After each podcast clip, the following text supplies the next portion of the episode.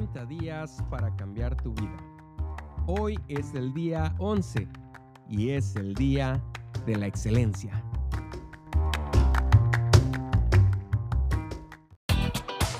Hola, yo soy Eri Sánchez y estás en el podcast Semillas de Bendición, donde trataremos temas como liderazgo, emprendimiento, coaching, desarrollo personal y por supuesto crecimiento espiritual. Te comparto mis experiencias con el único propósito de generar cambios poderosos en la tuya. Gracias por acompañarme y vamos a darle.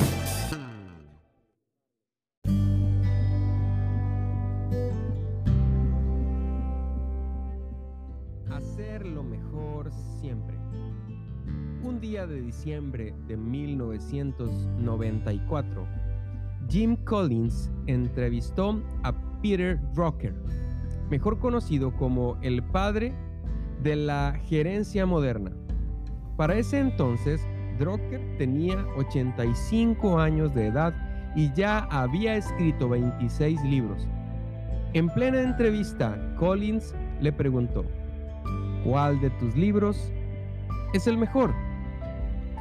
El próximo, respondió Drucker.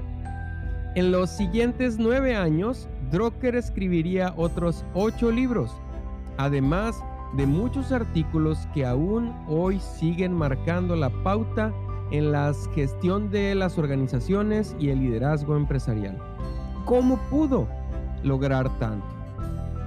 El factor número uno. Peter Drucker pudo lograr tanto porque siempre creyó que la responsabilidad de superarse en la vida recaía principalmente sobre él mismo, no sobre su jefe en el trabajo. Además, creía que cuando una persona se acostumbra a esforzarse por hacer siempre lo mejor, también se habitúa a rendir cuentas. Pero primero ante sí mismo. Este es el factor crítico para el éxito. Ríndete cuentas a ti mismo, escribe Drucker. Todo lo demás viene por añadidura. Este último punto, Drucker lo ilustra con una interesante anécdota que tiene como protagonista Fidias, el célebre escultor de la antigua Grecia. Dice el relato que el gobierno de la ciudad de Atenas había contratado a Fidias para que esculpiera un grupo de estatuas que adornaría la parte alta del Partenón. Cuando Fidias informó de sus honorarios, el contador de la ciudad notó que el escultor estaba incluyendo el trabajo hecho en el dorso de las estatuas. Entonces lo confrontó. Fidias, estas estatuas van a ser colocadas en la colina más alta de Atenas. ¿Y tú estás cobrando por esculpir sus espaldas? Nadie ve las espaldas de las estatuas. Te equivocas, respondió Fidias. Los dioses las ven.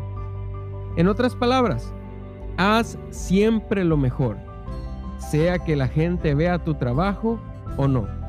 Procura la excelencia en todo lo que hagas. Este es el deber ser.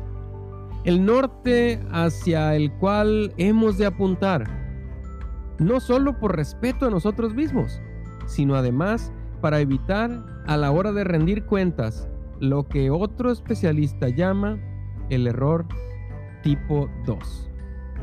¿Error tipo 2? ¿Error tipo 1? El especialista del cual hablo es Charles Handy. Cuando Peter Drucker, junto con él, Handy es considerado hoy uno de los pensadores más influyentes en el campo de la gerencia empresarial. En su obra Waiting for the Mountain to Move, a la espera de que la montaña se mueva en español, Handy recuerda que una de las lecciones que aprendió cuando era apenas un estudiante de administración de empresas, la distinción entre el error tipo 1 y el tipo 2. ¿Cuál es la diferencia? Según Handy, El error tipo 1 consiste sencillamente en equivocarnos al llevar a cabo una tarea. Y el tipo 2, a no hacerla de la mejor manera que pudimos. ¿Cuál de los dos errores es más fácil de identificar? Por supuesto, el tipo 1. Es más fácil cometer un error en el trabajo realizado o detectarlo que determinar cómo se pudo hacer mejor. Por esta razón, Handy dice que la mayoría de las organizaciones que conoce se preocupan por el error tipo 1, no se dan cuenta de los errores tipo 2, escribe él. Las oportunidades de hacer mejor las cosas, incluso de hacer cosas en las cuales nadie había pensado. Handy tiene la razón, pero no se detiene ahí, porque no son solamente las empresas las que preocupan por el error tipo 1, también nosotros cuando hacemos un trabajo, ya sea para la universidad o para el jefe en la empresa.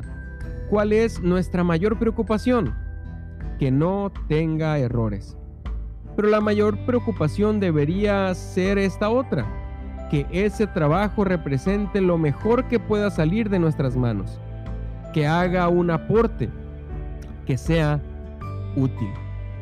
Handy incluso aplica este esquema a nuestras relaciones personales. Amar al prójimo, dice él, no consiste simplemente en no hacerle daño a esa persona. Es decir, evitar el error tipo 1. Consiste, tal como lo enseñó Jesucristo, en hacer cosas que van a mejorar la vida de esas personas, que van a cambiar su mundo para bien. Es, en dos palabras, hacer más lo que se espera de nosotros. Podemos imaginar todo lo bueno que ocurriría si pusiéramos en el cumplimiento de nuestra tarea diaria ese extra de esfuerzo? Si en nuestro trato con quienes nos rodean camináramos esa milla extra?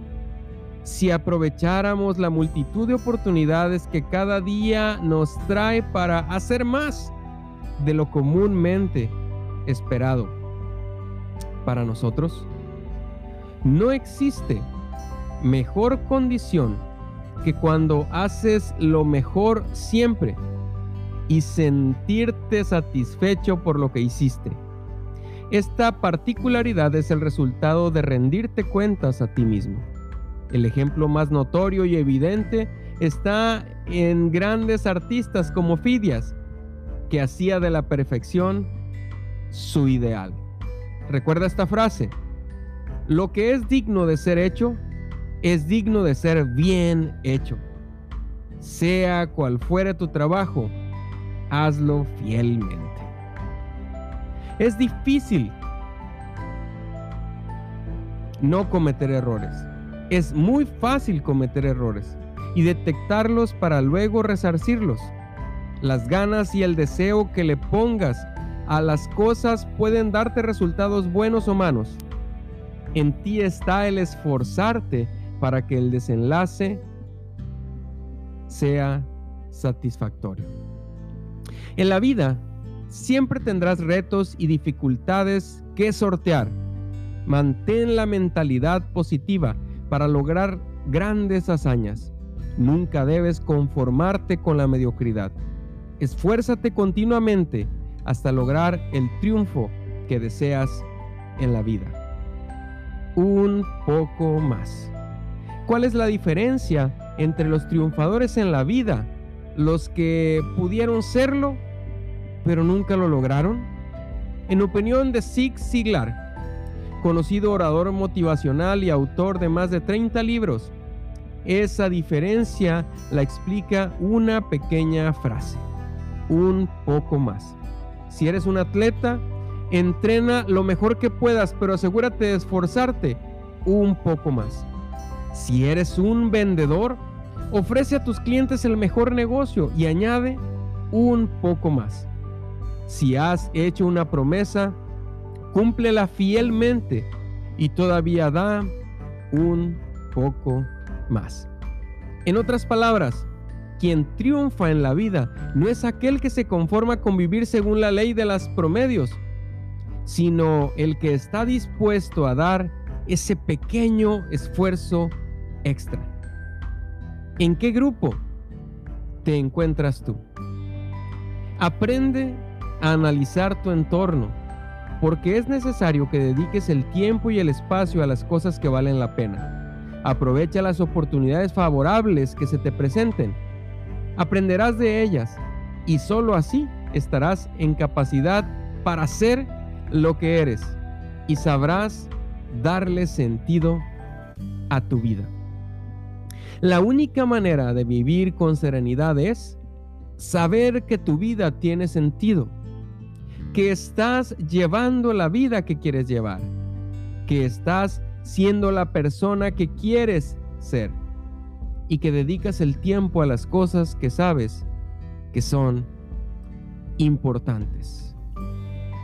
Esto nos enseña Víctor Coopers en su conferencia Vivir la vida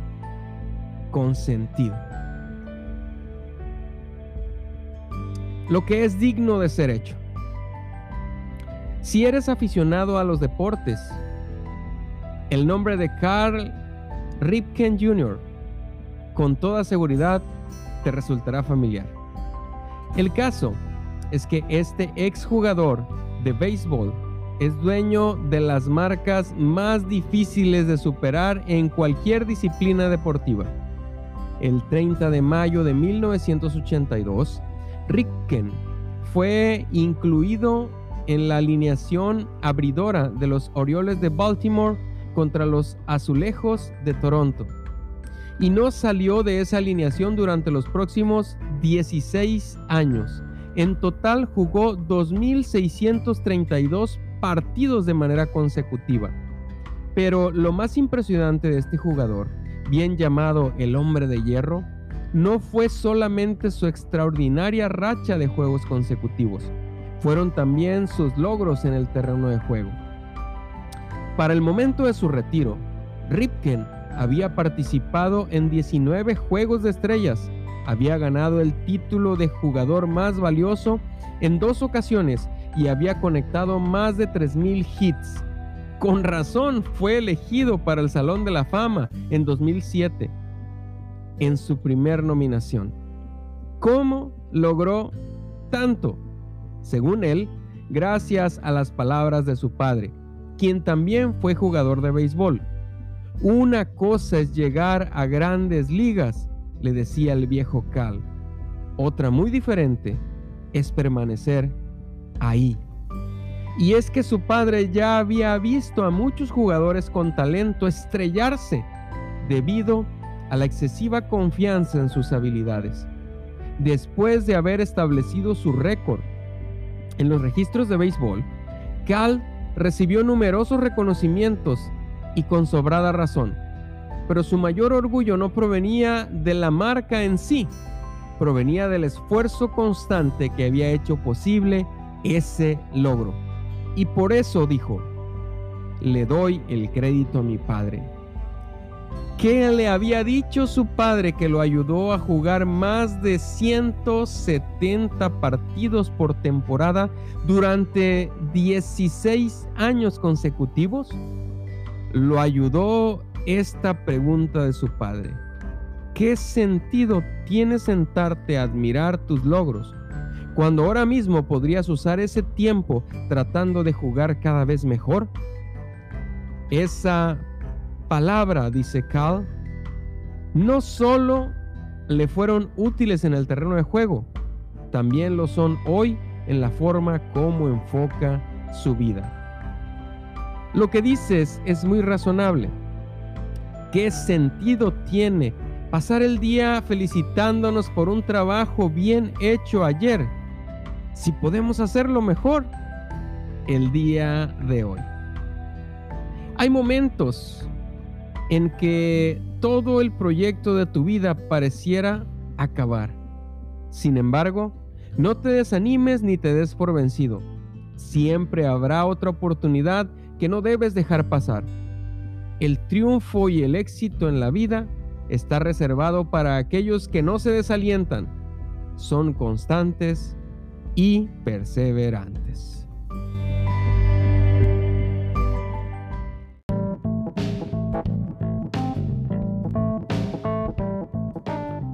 Hoy aprendí que la responsabilidad de superarme en la vida recae principalmente sobre mí, no sobre mi jefe en el trabajo o mis profesores en la escuela. Y aprendí que esa responsabilidad incluye no solo hacer lo que se espera de mí, sino hacerlo de la mejor manera posible. Por lo tanto, comenzando hoy, sea cual fuere mi trabajo, procuraré la excelencia, no solo por respeto a mi persona, sino para mejorar la vida de los demás.